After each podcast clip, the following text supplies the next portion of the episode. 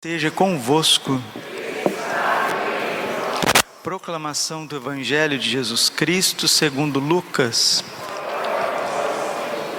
Naquele tempo, Jesus atravessava cidades e povoados, ensinando e prosseguindo o caminho para Jerusalém.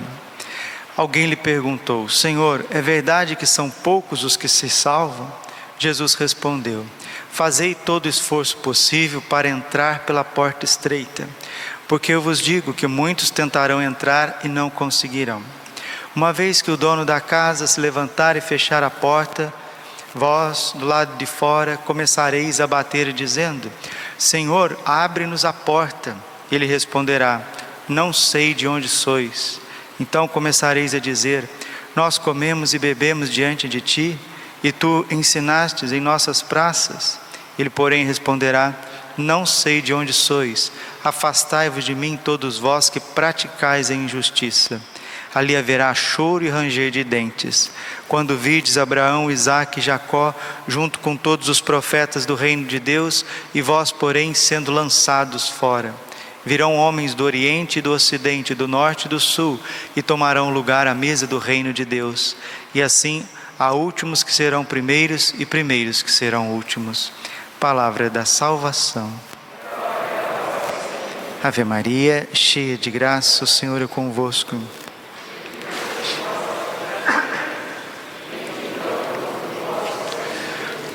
Santa Maria, Mãe de Deus,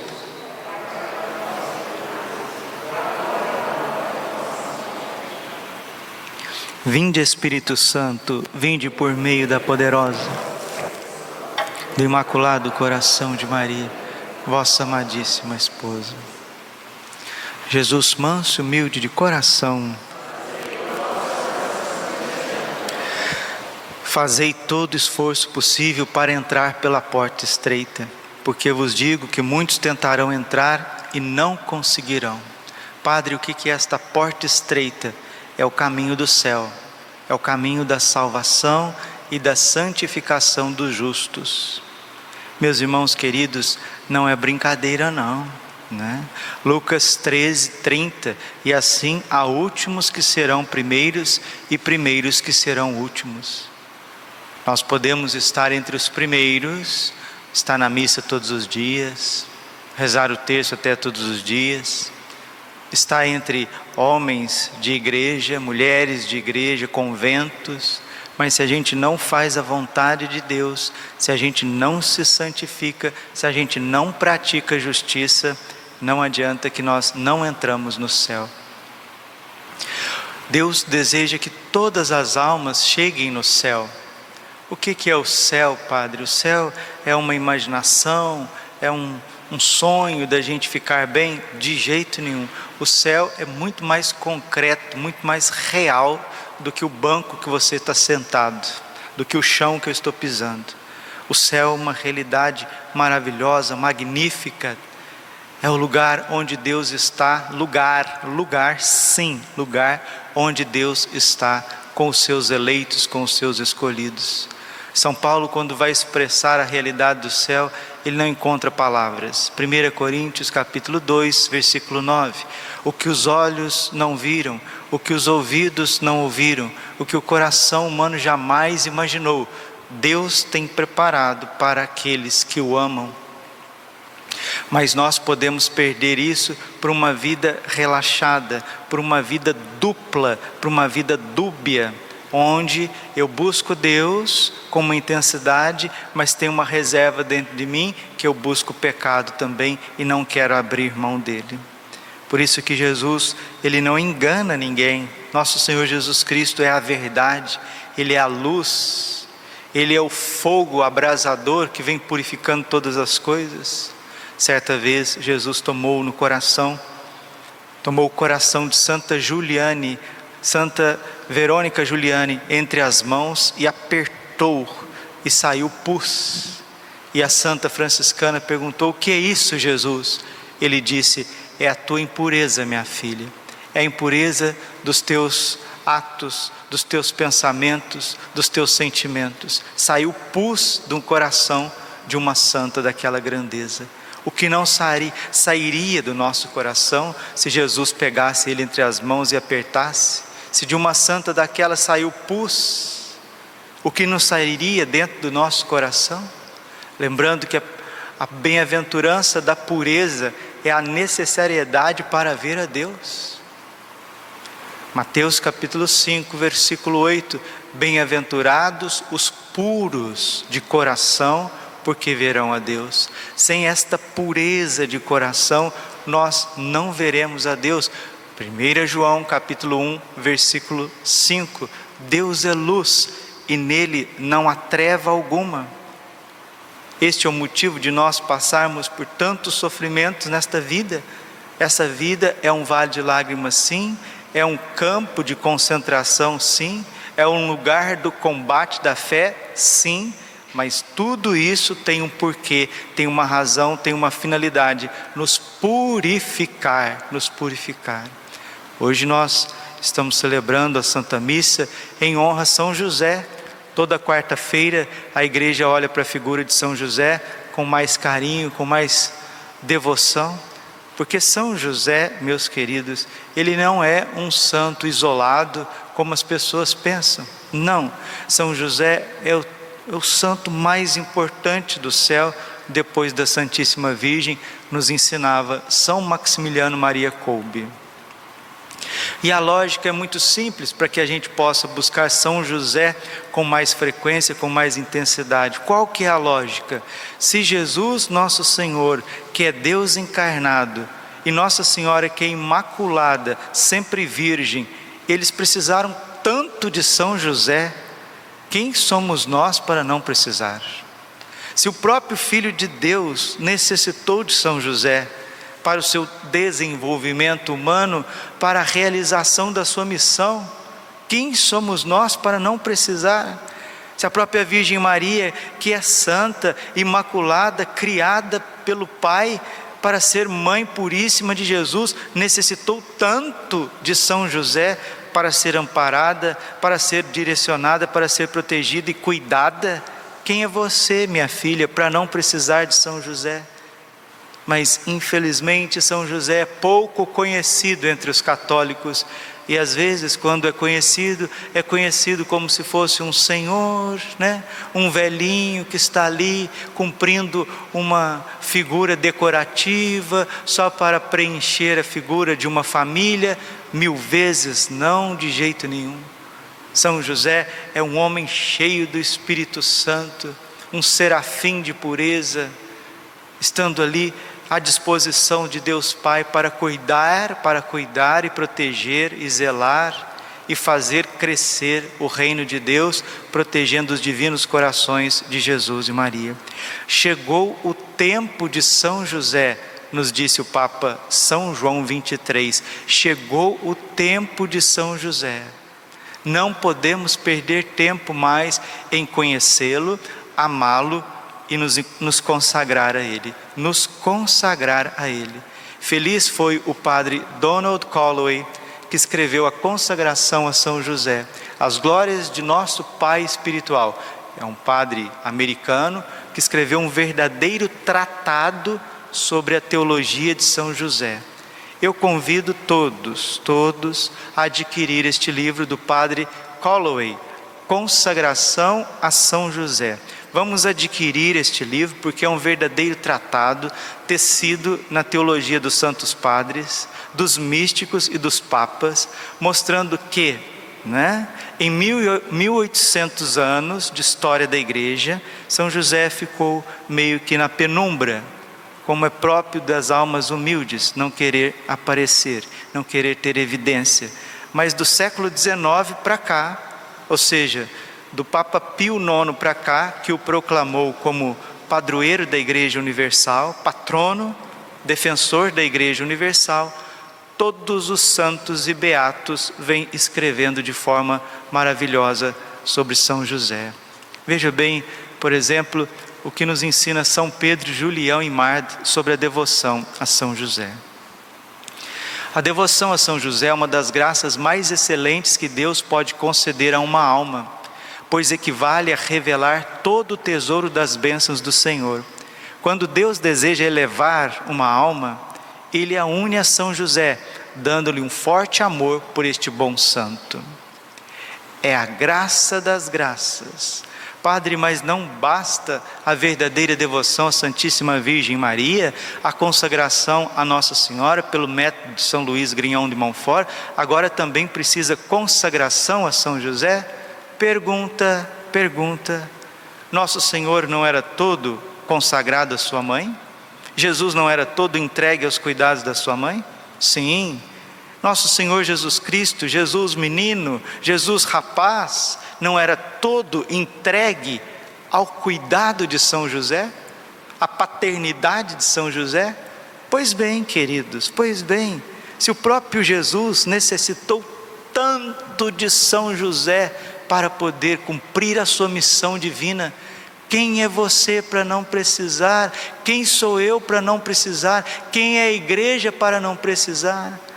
Padre, como que nós vamos é, viver a nossa consagração, a nossa devoção a São José? Conhecendo, conhecendo. Santo Agostinho diz que nós não podemos amar nada daquilo que nós não conhecemos. É preciso conhecer para amar. Se a gente não conhecer, nós não vamos amar. E as pessoas estão vivendo hoje num ritmo tão, desculpe, tão doente, tão alucinógeno. As pessoas acordam sem a profundidade de uma oração, dorme sem a profundidade de uma oração, o dia passa na agitação entre as redes sociais e as informações que vêm de todos os lados. Nós vemos hoje na Igreja do Brasil falar do Brasil porque eu não estou na Itália, eu não estou na Alemanha, não estou na Argentina, não estou nos Estados Unidos, eu estou no Brasil. A gente percebe na igreja do Brasil uma multidão de católicos batizados não evangelizados, não evangelizados. As pessoas não sabem adentrar o espaço sagrado. Quando entram na igreja, não sabem entrar na igreja, não sabem fazer genuflexão colocar o joelho no chão, traçar o sinal da cruz. As pessoas não sabem entrar dentro da igreja, estou falando no geral, viu? Estou falando daquele pequeno grupo fiel que vai nas missas, graças a Deus, matinais, não. Estou falando da igreja geral. Estou falando da igreja geral.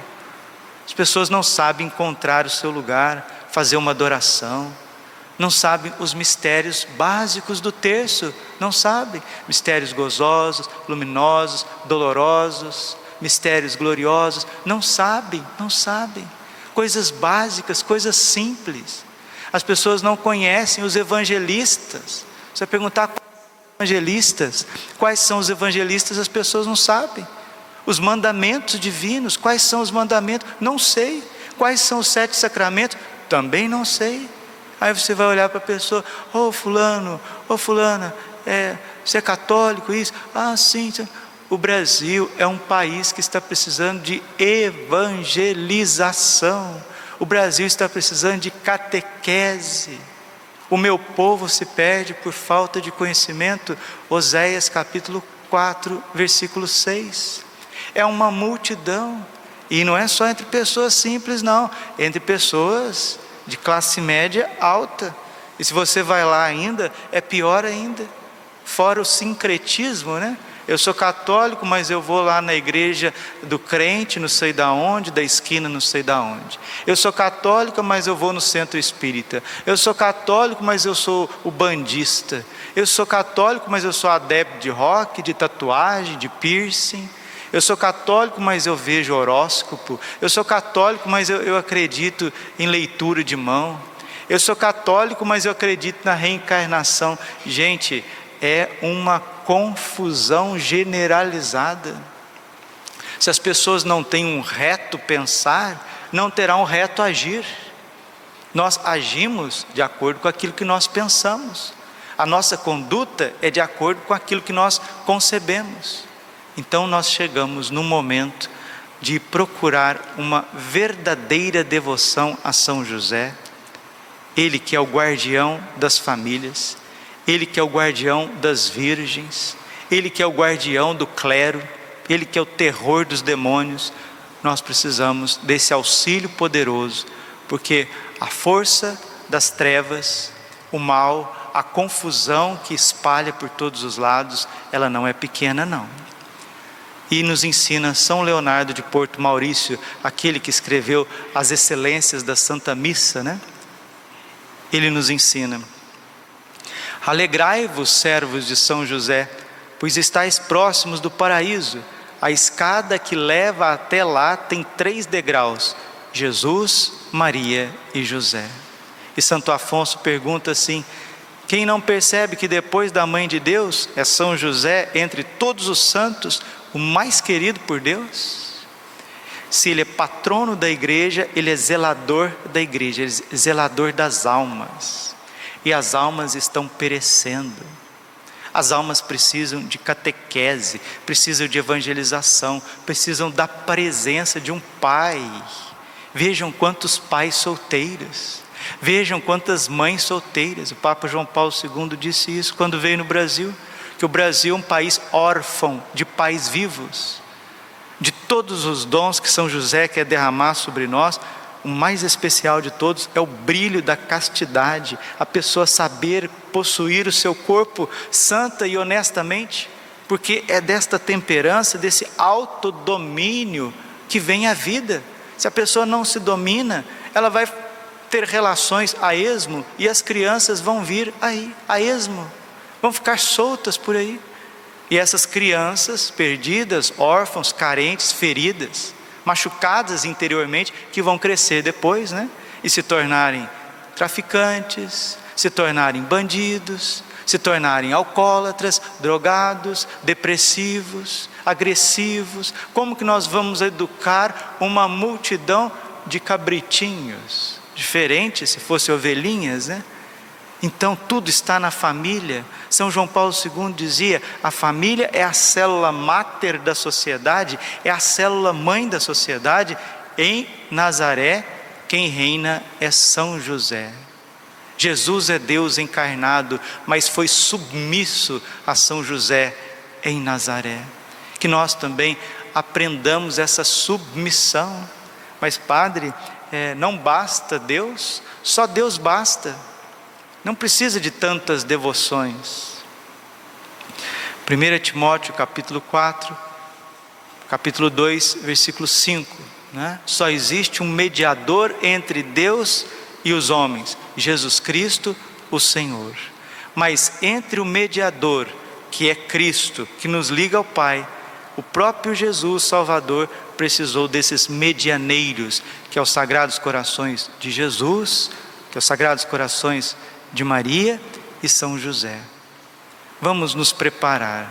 Mês de novembro, vamos nos preparar. Mês das almas, mês de rezar pelas almas do purgatório. São José, que é o amparo das almas dos moribundos, vamos nos preparar. Adquirir o livro do padre Donald Calloway, Consagração a São José. E se Deus quiser, nos sábados de novembro, todos os sábados do mês de novembro, 16 horas da tarde, aqui na Capela São João Bosco, Paróquia Santo Antônio de Pádua, nós vamos fazer a nossa consagração a São José, começando com o cenáculo às 16 horas e o padre dá uma formação, né? O conteúdo do livro é bom ter o conteúdo e por ali pelo dia 25 de novembro, 24 por ali, nós começamos os 33 dias preparatórios que estão dispostos no livro, estão dispostos pelo Padre Colloway. E consagrar significa isso, é você pegar aquilo que é mais precioso e colocar debaixo do cuidado, da tutela e da proteção de um santo.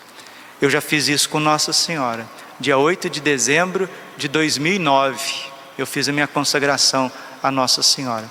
Dia 26, gravem aí, 26 de dezembro de 2021, coroando este ano Josefino, aberto e proposto pelo Papa Francisco, nós vamos dar esse presente para São José. São José, toma o meu coração Cuida de mim como o Senhor cuidou do menino Jesus, da vocação do menino Jesus. Cuida de mim como cuidaste de Nossa Senhora.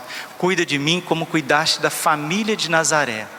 No dia 26 de dezembro, dia da Sagrada Família de Nazaré, nós nos entregaremos a São José numa missa solene nesse período de Natal. É um presente, é um presente. Vamos então, meus irmãos, filhos e filhas amados, vamos nos entregar a São José. Ite a San Joseph, ide a José, ide a São José, e dele nós receberemos graças sobre graças. Santa Teresa d'Ávila, a maior mística da igreja, que reformou, reformou, reformou Carmelo, ela não fez nada sem o auxílio de São José. Que a nossa vida, a nossa missão, o nosso sacrifício, a nossa evangelização, não só para o Brasil, mas que se espalhe pelo mundo inteiro. Ontem eu tive um testemunho muito bonito, termino e partilho com vocês. Uma pessoa veio de Cuiabá, veio para receber um conselho, fazer uma partilha, depois ela disse assim: Padre, tem uma coisa para dizer para o senhor. Eu, pois não, eu tenho uma parente que mora na Austrália, padre. Ela sempre foi muito arredia em relação ao catolicismo, teve as suas dificuldades em relação ao catolicismo, mas quero dizer para o senhor que a partir do momento que ela começou a ouvir as suas homilias, ouvir as homilias do padre Paulo Ricardo, ela começou a mudar de vida. Padre, fazia muito tempo que ela estava distante da fé, distante do catolicismo. Agora ela foi à igreja, confessou, está comungando. Padre, ela está fazendo adoração ao Santíssimo lá na Austrália. Mudou de vida. A vida dela foi reformada, foi transformada através das homilias, Padre. E é isso. Se você pega aí o canal das homilias, você vai ver testemunho de todos os lados, não é? E o que que nosso povo está fazendo para aproveitar tantas graças? O que que nós estamos buscando? O que que nós estamos querendo? Porque Deus, Deus tem aqui nesta capela. A palavra de Deus tem aqui, o corpo e sangue de Deus tem aqui. O silêncio de Deus tem aqui, o zelo de Deus tem aqui.